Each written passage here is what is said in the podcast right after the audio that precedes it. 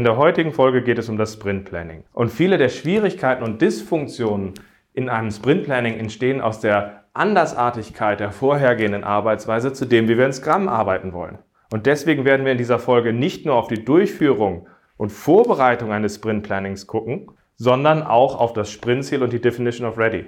Weil hier durch alte Muster häufig diese beiden Themen sowas von ad absurdum geführt werden.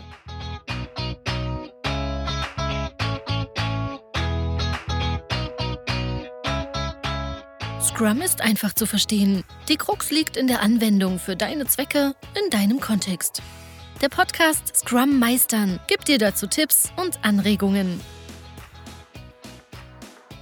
Moin moin. Unser heutiges Thema ist die Sprintplanung in Kombination mit dem Sprintziel und der Definition of Ready. Schön, dass du dabei bist.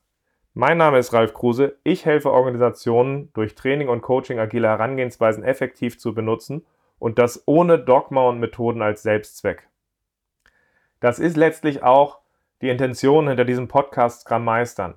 Weil meine Erfahrung ist, wenn wir klar herausarbeiten, was wir durch unsere neuen Methoden, wie zum Beispiel Scrum, bezwecken wollen und uns der Intention der eingesetzten Werkzeuge bewusst sind, dann können wir daraus relativ klar und gut eine konsequente Nutzung ähm, der Methoden motivieren und erarbeiten. Und das eben ganz ohne, dass wir dogmatisch irgendwelche Skripte blind verfolgen oder wir sakral irgendwie den Scrum Guide oder das Agile Manifest rezitieren. Ganz einfach, indem das für unsere Umgebung Sinn macht. Unser heutiges Thema ist dabei die Sprintplanung und genau dafür wollen wir die Intention aufarbeiten, aber mehr noch, wir müssen uns klarer angucken, wo liegt eigentlich die Schwierigkeit darin, eine Sprintplanung gut zu leben. Und da müssen wir uns erstmal auch bewusst machen, dass der Weg zu einem Weltklasse-Team lang ist, wenn wir jahrzehntelang anders gearbeitet haben. Und hier einfach mal ein paar Aspekte, um das zu verdeutlichen, auch gerade wie das auf die Sprintplanung wirkt. Wenn wir es gewohnt sind, initial Erwartungen und Pläne festzuschreiben und dann lange an ihnen festzuhalten, dann clasht das natürlich zusammen, wenn wir in Scrum Sprint für Sprint lernen wollen und dies sich eigentlich ja auch in der Sprintplanung manifestiert. Das passt ja eigentlich nicht zusammen. Genauso, wenn wir es vorher gewohnt waren, dass Einzelne unsere Arbeit vorantreiben und auch aussteuern, wir quasi eine Trennung zwischen Denken und Handeln weiterhin leben, und wir in Scrum eigentlich darüber reden, dass wir sagen, wir haben ein crossfunktionales Team, was nicht nur handelt, sondern auch denkt und dabei ihre Arbeit selbst organisiert, wirklich ausgestaltet und das eben nicht fremdgesteuert, sondern aus dem Kontext selbst ausgesteuert. Auch das ist ein Unterschied. Zusätzlich sind wir es in vielen Umgebungen gewohnt, dass wir vorher in Phasen gearbeitet haben und wir gesagt haben, erst wenn wir ordentlich geplant haben, können wir in die Umsetzung kommen. Während eigentlich aus der Sprintplanung nichts weiter entsteht als ein Plan, der so grob ist, dass wir damit ein gutes Gefühl haben, Wert zu schaffen, den wir aber während des Sprints noch ausgestalten. Das heißt, die Planung ist mit der Sprintplanung eben nicht zu Ende. Und wenn diese Unterschiede halt eben nicht ausreichend und nicht groß genug sind, ist mein Lieblingsunterschied der, dass wir es oft gewohnt sind, dass wir Planen auch immer damit verbinden, dass wir Zuständigkeiten Leuten zuweisen. Aber gleichzeitig wollen wir ja in Scrum ein, ein selbstorganisiertes Entwicklungsteam haben, was gemeinsam Verantwortung übernimmt. Und durch das Zuweisen von Verantwortung auf Einzelne legen wir halt eben nicht nur deren Verantwortung fest und machen diese klarer, wir legen halt auch die Nichtverantwortung der anderen fest und zerstören damit quasi das Teamgefüge. All diese Sachen machen es eben nicht trivial, einfach mal kurz eben zu sagen, guck mal, das ist eine Sprintplanung, machen wir einfach und fertig. Weil vermeintlich fühlt sich das hier erstmal relativ einfach an. Na, die Sprintplanung hat als Zweck dabei, uns dabei zu helfen, dass wir den Sprint planen. Ja, das Team hat irgendwie Ownership, ja, die alten Sachen fließen ein, klingt doch ganz nett. Aber eben das ist es halt, es ist nett aber es ist halt eben häufig anders und das macht es schwierig. Und aus diesem Grund wollen wir uns jetzt in dem Podcast gleich erst einmal in einem Schwerpunkt auf die, auf die Scrum-Rollen stürzen, davon dann halt übergehen darauf, welche, welche Implikationen sich davon ableiten, gerade für die Vorbereitung, vielleicht auch das Verhalten von De Definition of Ready und dem Sprintziel, um dann halt nochmal genauer darauf einzusteigen, wie verhält sich das Ganze jetzt ganz konkret auch in der Ausgestaltung der Sprintplanung. Fangen wir mal an mit den Rollen, weil auch bei denen ist jetzt wieder das Gefühl da, dass wir sagen, eigentlich ist es doch relativ klar beschrieben und relativ klar auch fast definiert, was welche Rolle in der Sprintplanung beizutragen hat und wofür sie da ist. Der PO kümmert sich dafür, seinen Product Backlog so gut vorzubereiten, dass wir, dass wir immer an dem Wertvollsten arbeiten. Das Team nutzt diese Information, um daraus eigenverantwortlich seinen, seinen Sprint auszugestalten, sodass sie den verlässlich halt auch angehen können und halt auch Qualität liefern. Und der Scrum Master sorgt ergänzend dafür, dass wir eine effektive Umgebung haben, in der dieses Zusammenspiel halt einfach auch gut funktioniert. Das ist die ganze Idee. Aber auch da straucheln wir wieder, weil dieses Vorgehen halt eben verschiedene Fallstricke enthält, die wir jetzt nochmal näher beleuchten. Am besten lassen sich die Fallstricke beleuchten aus der Sicht, dass wir auf die Rolle des Scrum Masters gucken. Beim Scrum Guide ist jetzt erstmal ganz einfach definiert. Der Scrum Master sorgt dafür, dass das Event stattfindet und dass es seinen Zweck erfüllt. In der Praxis bekomme ich aber häufig die Frage, warum kann das nicht einfach auch der PO mit übernehmen? Der steckt doch inhaltlich schon im Thema. Da können wir das doch auch gut dabei schon mal mit bearbeiten und mitmachen. Da brauchen wir doch keine extra Person. Und wenn wir jetzt auf das Rollenverständnis von, von dem Ganzen drauf gucken, dann kann das eben nicht einfach der Product Owner mit übernehmen, weil der Product Owner ist gefangen. Nicht gefangen, er ist befangen. Er hat ja häufig einen extremen Lieferdruck oder er hat äh, beim Erwartungsmanagement halt einfach Punkte mitlaufen, wo er sagt, oh mein Gott, hoffentlich schaffen sie das und das im nächsten Sprint, ansonsten wäre das echt blöd.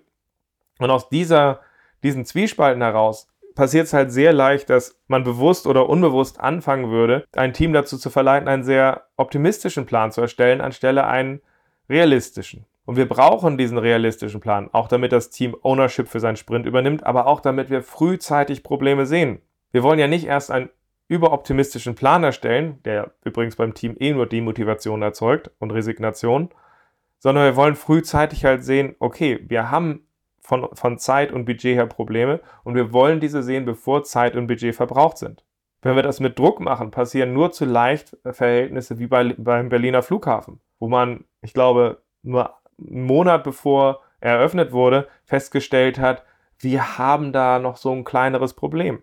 Sowas passiert immer dann, wenn sehr viel Druck auf gemachte Pläne ausgeübt wird, über gemachte Pläne ausgeübt wird und nicht falsch sein darf, was nicht falsch sein darf. Und deswegen brauchen wir diese unabhängige Planung. Weil wenn wir so etwas früher sehen können, haben wir halt eben Zeit und Budget noch nicht verbrannt und können an der Stelle dann halt eben die harten Entscheidungen der Umgestaltung machen. Sei es Descopen, sei es Zeit verlängern, sei es, dass wir vielleicht noch ein weiteres Team oder weitere Unterstützung uns holen zu einem Zeitpunkt, wo sie halt noch hilfreich ist. Aber das geht nur, wenn wir es früh machen und deswegen brauchen wir dieses unabhängige Feedback, was uns dabei hilft, dass vielleicht der PO hofft, dass das Team 10, 20 Items reinnimmt, er aber auch das unabhängige Feedback kriegt, dass das Team realistisch nur drei sieht und drei reinnimmt. Deswegen übernimmt diese unabhängige Moderation in der Regel der Scrum Master und sorgt dafür, dass diese Zwiespalte halt eben nicht über Druck zu Dysfunktionen ausgelebt werden.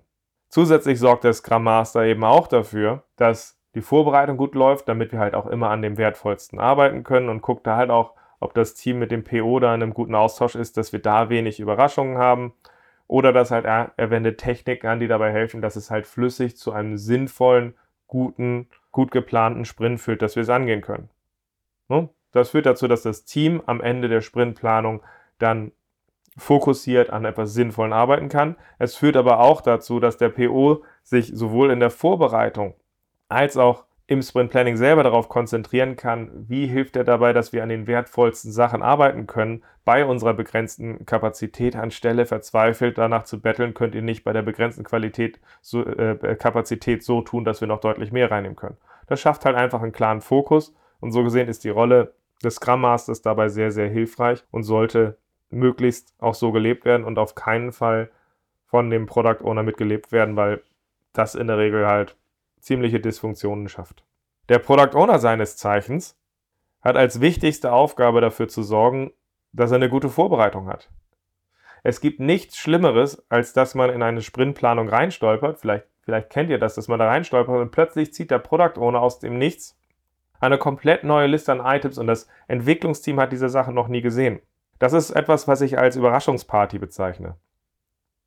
Er springt quasi aus der Torte mit seinen Items, die er dort hat hält sie den Leuten vor die Nase Und das ist natürlich hochgefährlich, weil natürlich werden wir versuchen, in der Sprintplanung dabei zu helfen, möglichst noch die wertvollsten Sachen mit vorzubereiten, im Hinblick auch auf ein sinnvolles Sprintziel. Aber wenn das einfach zu viel ist oder bestimmte Vorarbeiten halt doch von anderen gebraucht wurden und die jetzt halt nicht mehr auch ad hoc dazugegeben werden können, gibt es zwei Optionen. Die Sachen gehen nicht in den Sprint rein, was eigentlich das ist, was wir auch in Scrum tun und was auch gut ist.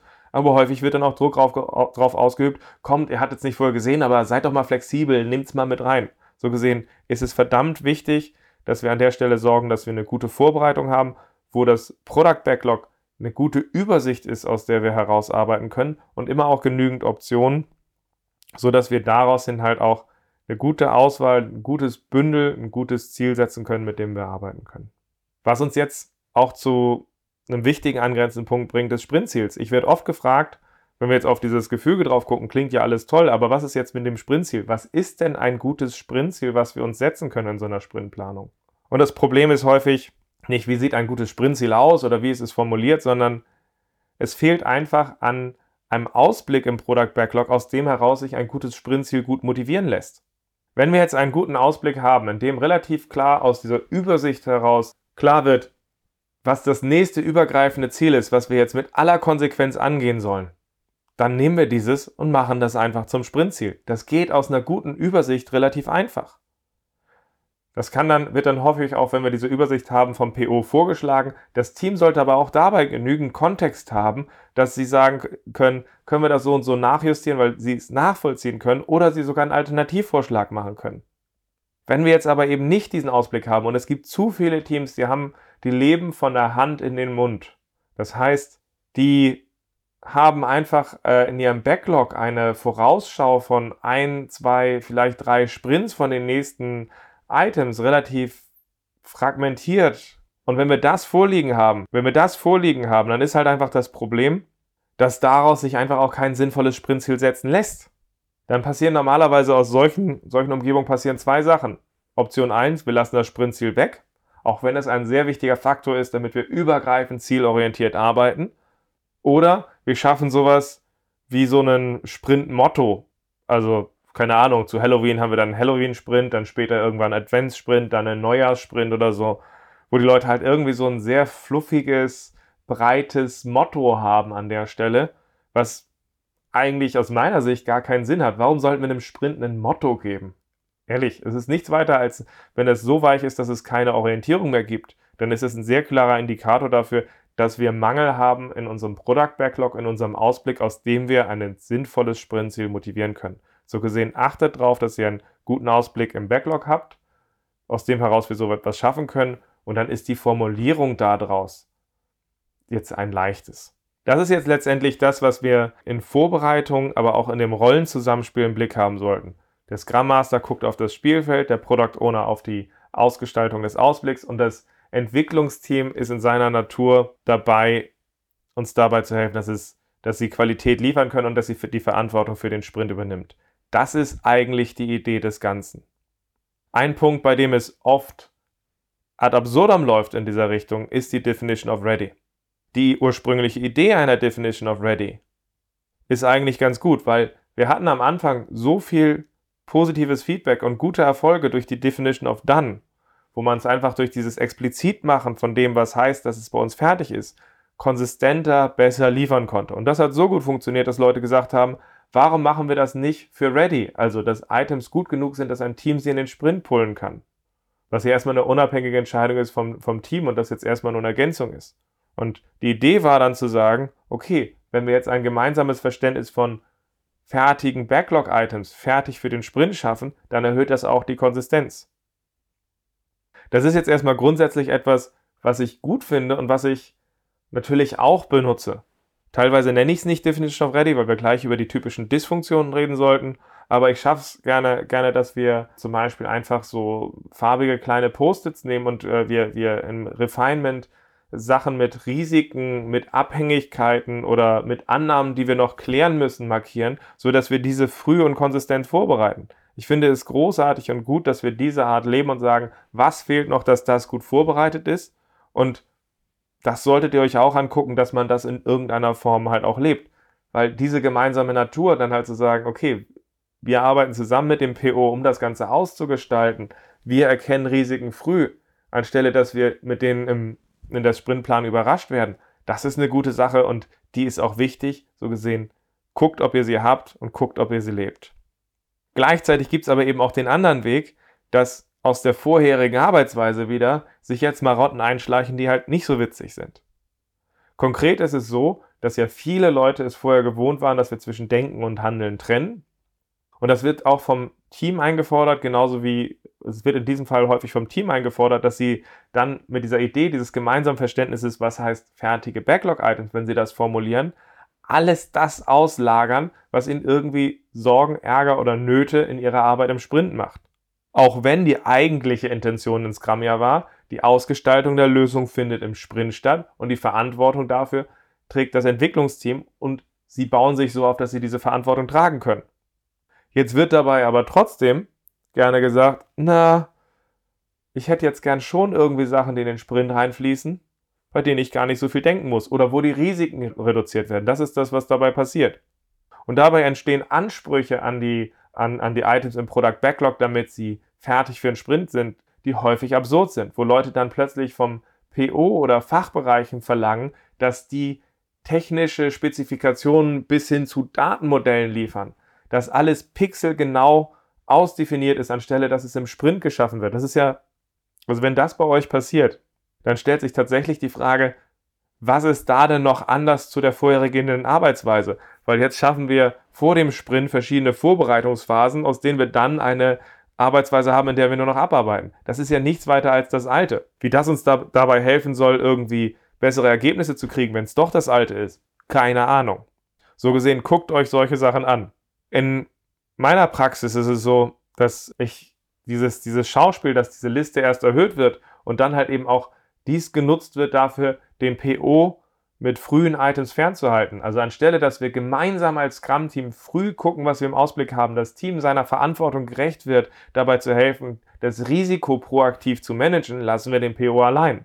Und das sieht in einigen Umgebungen echt grauselig aus. Also da habe ich Sachen erlebt. Einmal war es zum Beispiel so, da ist ein PO fast demütig zu seinem Team gegangen, die eine sehr, sehr anspruchsvolle Definition of Ready hatten und hat gesagt, könnt ihr euch dieses Item vielleicht nochmal angucken? Und dann hat sich das ein, ein Teammitglied, also der alte Lead-Entwickler, dieses Item angeguckt und ging das so durch, hatte natürlich seine Definition of Ready im, im Hinterkopf und schmiss ihm das dann vor die Füße und sagte, wir gucken uns das an, wenn du die Sachen zusammen hast, das ist unsere Definition of Ready erfüllt. Vorher brauchst du gar nicht mit uns zu sprechen. Das ist dein Job.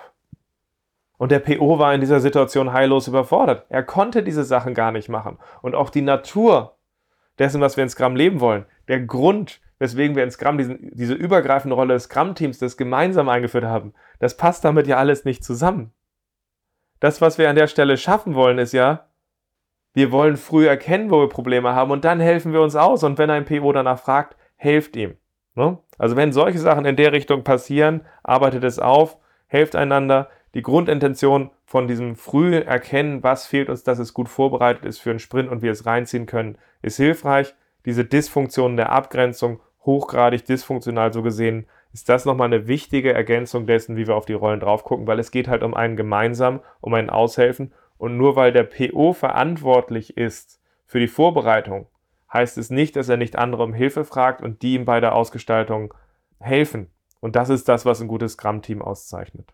Und mit diesen Eindrücken zur Vorbereitung und den Rollen möchte ich jetzt nochmal stärker in die Natur einsteigen, die das Sprint-Planning auszeichnet und dann darüber reden, wie man das mit verschiedenen Aspekten halt auch gut ausgestaltet.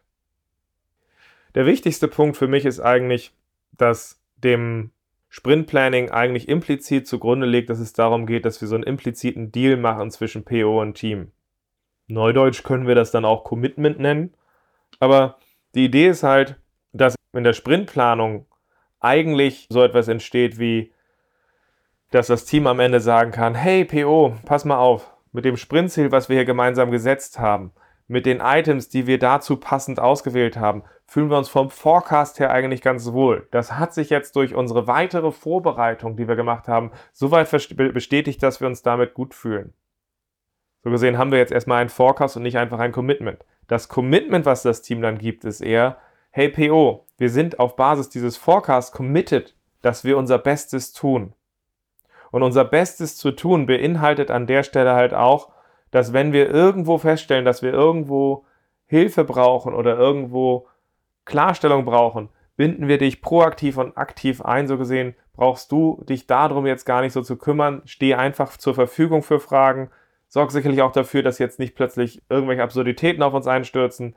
Und dann tun wir in der Richtung unser Bestes und wir binden dich früh mit ein. Und dieses frühe mit einbinden heißt auch, wenn wir daran arbeiten, du brauchst uns gar nicht mikromanagen. Du brauchst uns gar nicht eng zu monitoren, weil wir werden die Sachen für uns zusammen eng im Blick behalten und wenn irgendwas droht, aus dem Ruder zu laufen, werden wir dich so früh mit einbinden, dass du früh und proaktiv informiert bist, dass du deiner, deiner Verantwortung des Erwartungsmanagements nach außen gerecht werden kannst. Und deswegen, wir freuen uns, wenn du beim Daily dabei bist, zum Beispiel, um für Fragen zur Verfügung zu stehen. Wenn du das Gefühl hast, du müsstest dabei sein, weil ich traue denen nicht, ich muss die Informationen abgreifen, weil die fassen sie nicht zusammen, dann haben wir da ein Problem. Also das ist so die Natur dahinter, dass es darum geht, committed zu sein, sein Bestes zu tun. Und aus dieser Natur heraus gestaltet sich die Sprintplanung halt auch so, dass wir sowohl zwei Fokuspunkte haben. Einmal das Was und einmal das Wie.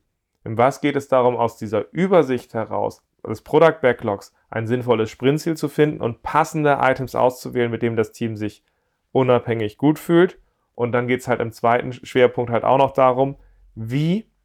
Da geht es darum, dass das Team ein so klares Verständnis hat, dass sie sagen, wir fühlen uns gut, wie wir es angehen und jeder weiß, wo er anfangen kann. Das sind so die zwei Sachen, um die es dabei geht. Und in denen kann ich jetzt nochmal einige Tipps, aber halt eben wieder auch einige Fallstricke aufzeigen. Der gängigste Fallstrick ist tatsächlich das Missverständnis dessen, dass wir Hilfsmittel benutzen, wie zum Beispiel eine Kapazitätsplanung oder etwas, was wir Velocity nennen, aber dass das nur eine Diskussionsgrundlage ist und dass das Team unabhängig auswählt, wie viel sie in einen Sprint reinnehmen. Das heißt konkret, es ist eine gute Praktik, dass Teams einmal zusammenfassen, welche Kapazität haben sie eigentlich, also wer ist in dem nächsten Sprint wie verfügbar oder im Urlaub, damit wir einfach sehen, wie viel sind wir denn da?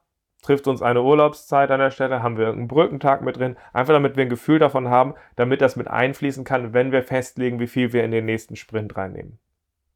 Was aber jetzt die Dysfunktion ist, dass viele Teams jetzt ihre Sachen in Tasks runterbrechen, dann diese Tasks in Stunden gern auch schätzen, was auch okay ist, aber viele Leute daraus dann halt einfach ableiten, wir haben ja einmal die Kapazität in Stunden jetzt vom Team errechnet, jetzt müssen wir diesen Eimer dieser Kapazität einfach vollfüllen bis zum Ende. Und das ist natürlich gefährlich und führt auch immer wieder zu erwartbaren Ergebnissen. Was ist das erwartbare Ergebnis? Naja, ein Team, was so arbeitet, schließt normalerweise niemals seinen Sprint ab. Warum? Naja, wir brechen die Sachen in Tasks runter. Normalerweise finden wir ja eben nicht alle Tasks, die wir dabei haben, abgesehen davon, dass wir uns auch mal verschätzen. Und jetzt ist das Problem, dass wir, wenn wir den Sprint komplett bis Oberkante vollfüllen, wir für genau den anderen Teil, den wir halt während des Sprints ausgestalten und finden, ja gar keine Kapazität mehr haben und damit der Sprint normalerweise heillos überlastet ist, wenn wir das so machen. So gesehen, guckt mal an der Stelle einige der Tools, wie zum Beispiel, ich glaube, früher war das in Jira der Fall, einige der Tools bieten halt so eine Kapazitätsplanung an, wo man dann so einen Balken hat und diese Sachen dann reinfüllt und versucht, diesen Balken voll zu machen. Und das Ziel ist ja nicht, irgendeinen Balken voll zu machen, sondern was ist ein sinnvoller Umfang, mit dem wir uns wohlfühlen und halt eben nicht uns heillos übernehmen. Weil erst übernehmen wir uns heillos und dann entsteht halt der Druck, Qualität sausen zu lassen, Sachen halbfertig, halbgar zusammenzustricken und ähnliches. Und genau das wollen wir ja nicht. So gesehen, nutzt diese Sache als Diskussionsgrundlage, aber folgt ihr nicht blind. Gleiches gilt für das Thema Velocity. Die Velocity ist nichts weiter als die, der Durchschnitt, durchschnittliche Umfang, was wir die letzten drei oder fünf Sprints so vom Volumen her fertig gekriegt haben. Sowas in der Art wie, wenn wir die letzten drei Sprints im Schnitt fünf normal große Items fertig gekriegt haben, dann wird das die nächsten Sprints wohl auch der Fall sein. Das kann man dann später mit agilem Schätzen noch irgendwie ergänzen, aber letztendlich ist es das Wetter von gestern. Wir gucken drauf, naja, das war so, ist doch gar nicht so schlecht als Grundlage für das Gespräch. Aber trotzdem ist es eine Grundlage, der man nicht einfach blind folgt. Weil es kann ja sein, dass diese Items, äh, wenn wir fünf reinnehmen, sind die manchmal in Summe doch schwieriger oder thematisch schwieriger anzugehen oder kleiner. Oder ihr hattet die letzten drei Sprints sogar das Problem gehabt, dass ihr aus irgendwelchen Gründen ins Straucheln gekommen seid und deswegen habt ihr im Schnitt immer weniger abgeschlossen, habt das Problem jetzt aber gelöst, könntet jetzt mehr nehmen. Und dann müsst ihr natürlich für euch entscheiden, ist nicht vielleicht mehr sogar sinnvoller, weil das waren jetzt ein paar Ausnahmen, die haben wir jetzt im Griff. So gesehen ist das Ganze an der Stelle nichts weiter als auch ein Hilfsmittel, was wir benutzen sollten und dem man nicht einfach blind folgt. Agile Tools zeichnen sich dadurch aus, dass sie ein Gespräch zusammenfassen oder eins antriggern. Und da ist es in diesem Fall halt eben ein Trigger dafür zu sagen, so und so sieht das aus, was leiten wir daraus ab für den nächsten Sprint? Zum Beispiel, wir hatten die letzten drei Sprints im Schnitt immer so fünf dieser Größe geschafft. Jetzt wollen wir in den nächsten Sprint aus irgendwelchen absurden Gründen 15 mit reinnehmen. Ist das klug? Ist das realistisch? Und da hilft sowas halt in der Planung, in dem Auswählen des Umfangs ungemein weiter. Wenn wir jetzt uns weiter damit auseinandersetzen, okay, wir wissen aus der Übersicht, können wir uns ein Sprintziel setzen. Wir wissen, dass es eine, um eine Diskussionsgrundlage in der Auswahl der Items geht, aber halt eben nicht darum, dem blind zu folgen. Müssen wir manchmal auch darüber nachdenken, wie moderieren wir das aus, dass in einem Team laute und leise Leute, äh, laute und leise Leute in der Auswahl der Items gehört werden. Und das mache ich normalerweise, oder meine Lieblingstechnik, um das Ganze zu machen, geht wie folgt. Ich habe das Backlog so weit ausgedruckt und an der Wand, dass wir von den fertig vorbereiteten Items mehr drin haben, mehr dort hängen haben, als ein Team bei Weitem in einem Sprint reinnehmen kann, sodass halt die Optionen da sind. Danach teile ich an alle Teammitglieder einen Post-it aus, also an alle Entwicklungsteammitglieder und sage ihnen, guckt auf diese Liste. Ihr habt ja auch eure Kapazität im Blick an der Stelle. Und jetzt hätte ich gerne, nachdem jeder in Ruhe mal drüber nachgedacht hat, mal eine Meinung von dem, wo ihr denkt, bis da oder dahin denken wir, dass wir kommen können. Wenn ihr das Gefühl habt, wir müssen etwas übergehen, reißt den Zettel durch und klebt den einen, den ihr rauslassen würdet, mit einem Poster und klebt den anderen woanders hin. Es geht ja nur darum, dass wir einmal schnell ein Bild erzeugen, wo wir von jedem Teammitglied sehen, okay, so und so sieht das Ganze aus. Wir haben dabei Optimisten, wir haben dabei Pessimisten und dann könnt ihr als Scrum Master wieder meine Lieblingsfrage stellen und die ist nichts weiter als und was meint ihr? Und dann triggert ihr ein Gespräch an, wo die Pessimisten und Optimisten zusammen zu einem Bild kommen und sagen, ja, was macht denn jetzt für diesen Sprint für uns Sinn? Und das ist eine Sache, die hat sich für mich bewährt, um diese Unabhängigkeit des Gesprächs nochmal zu forcieren. Das muss man jetzt nicht jedes Mal machen, aber das ist halt so eine kleine Intervention, die gerade am Anfang nochmal diese Unabhängigkeit verstärkt und dafür sorgt, dass halt eben nicht einfach die lautesten das Gespräch dominieren, sondern jeder eine Stimme hat und wir uns dabei mit einbringen können und gleichzeitig dabei auch klar nochmal aufgezeigt wird, dass Kapazität und Velocity nichts weiter als eine gute Diskussionsgrundlage sind und halt eben nicht etwas, was wir blind übernehmen. Aus diesen Sachen heraus hätten wir jetzt ein Sprintziel, wir haben irgendwie aus, aus Kapazitäten, Velocity und irgendwelchen Diskussionen sind wir zu einem Umfang gekommen dessen, weil wir sagen, das ist ein gutes Sprint-Backlog zu diesem Sprintziel. In der Ausgestaltung des Wies arbeite ich gerne damit, dass wir diese größeren Backlog-Items nochmal runterbrechen in Tasks. Erstmal hat sich für mich bewährt, dass ich als Faustregel eher so mit fünf bis zehn Items pro Sprint arbeite. Das kriege ich ganz einfach damit hin, dass wir im Backlog Refinement halt so weit runterbrechen, dass aus unseren Vorerfahrungen wir immer so fünf bis zehn ähnliche große Items in einen Sprint reinnehmen können und breche sie dann darüber hinaus noch runter. Warum arbeite ich gerne mit fünf bis zehn Items pro Sprint? Naja, damit hat das Team erstmal eine gemeinsame, bessere Übersicht. Weil bei fünf bis zehn Items, das kann man zusammen noch im Blick haben, kann davon aber schon wieder auch Teilaspekte erkennen, die man einzeln gut fokussiert äh, angehen kann und abschließen. Ergänzend dazu hilft das Runterbrechen in Tasks, also dass wir neben diesen Backlog-Items halt auch noch sagen, okay, welche konkreten Aktivitäten müssen wir tun, um das Ganze fertig zu kriegen, hilft dabei, dem Ganzen nochmal eine Konkretheit zu geben zu der Frage, wie gehen wir das Ganze an? Deswegen rate ich auch dazu, gerade wenn man mit Scrum anfängt, einerseits diese Übersicht durch eher so fünf bis zehn Items pro Sprint, zu erreichen und das dann ergänzend nochmal einen Task runterzubrechen, wo man halt nichts weiter jedem mit Post-its halt hinstellen kann. Man stellt sich halt hin und sagt, okay, sammeln wir mal zu diesen Themen, was wir da an Tätigkeiten sehen, die wir da tun müssen. Und dann sammelt man das Ganze um halt ein gutes Bild zu erzeugen. Man kann das gerne auch ergänzen, indem man halt irgendwelche technischen Skizzen oder was kurz dabei mit anfertigt als Orientierung. Es geht einfach darum, was sehen wir jetzt hier, was wir tun müssen. Und das muss auch nicht perfekt sein. Es muss uns einfach nur ein konkreteres Gefühl geben dabei, wie wir sehen, dass wir den Sprint angehen können und erfolgreich gestalten können. Und in dieser Phase ist es normalerweise so, dass das auch nochmal weitere Fragen an den PO triggert. Und deswegen ist es in der Phase auch gut, dass der PO nah bei ist, für Fragen zur Verfügung steht. Er muss aber jetzt nicht bei allen Sachen zwingend dabei sein. Ein weiterer Tipp von meiner Seite ist es, achtet bitte darauf, dass wenn ihr Sachen in Tasks unterbrecht, nicht schon in der Sprintplanung Tasks einzelnen Personen zuzuweisen. Weil wenn ihr das an der Stelle macht und sagt, das sollte der machen, das sollte der machen, schafft ihr halt nicht nur mehr Konkretheit, ihr schafft dabei halt eben auch die Nichtverantwortung der anderen Mitglieder und das fällt später häufig einem auf die Füße. Also ich habe schon Witze erlebt, dabei wo Teammitglieder über kranke Teammitglieder im Daily gesprochen haben, gesagt haben, da muss er sich für seinen Sprint ja noch ranhalten, wenn er das schaffen will. Ja? Es geht um ein gemeinsames und deswegen nicht zu früh das Ganze in einzelnen Mitgliedern zuweisen, sondern eine gemeinsame Übersicht. Es ist zwar nicht verboten, ich habe aber kaum eine Umgebung gesehen, wo das wirklich zu was Gutem gefühlt hat. So gesehen, habt das ein bisschen im Blick. Und guckt, dass ihr halt eben eine gute Übersicht schafft, mit der man sich gut fühlt und mit der geht man dann in den Sprint. Und wenn man dann später feststellt, es fehlt noch was, mein Gott, dann ergänzt man es halt später. Dann nimmt man halt einen Zettel und einen Stift, packt halt weitere Tasks ran und fertig. Das arbeiten wir in einer separaten Folge auf, in der es um das Taskboard geht. Mein Test zum Abschluss ob das Team ausreichend gut vorbereitet ist, ist einerseits die Frage, hey, fühlt ihr euch mit eurem Sprintziel und dem Backlog wohl?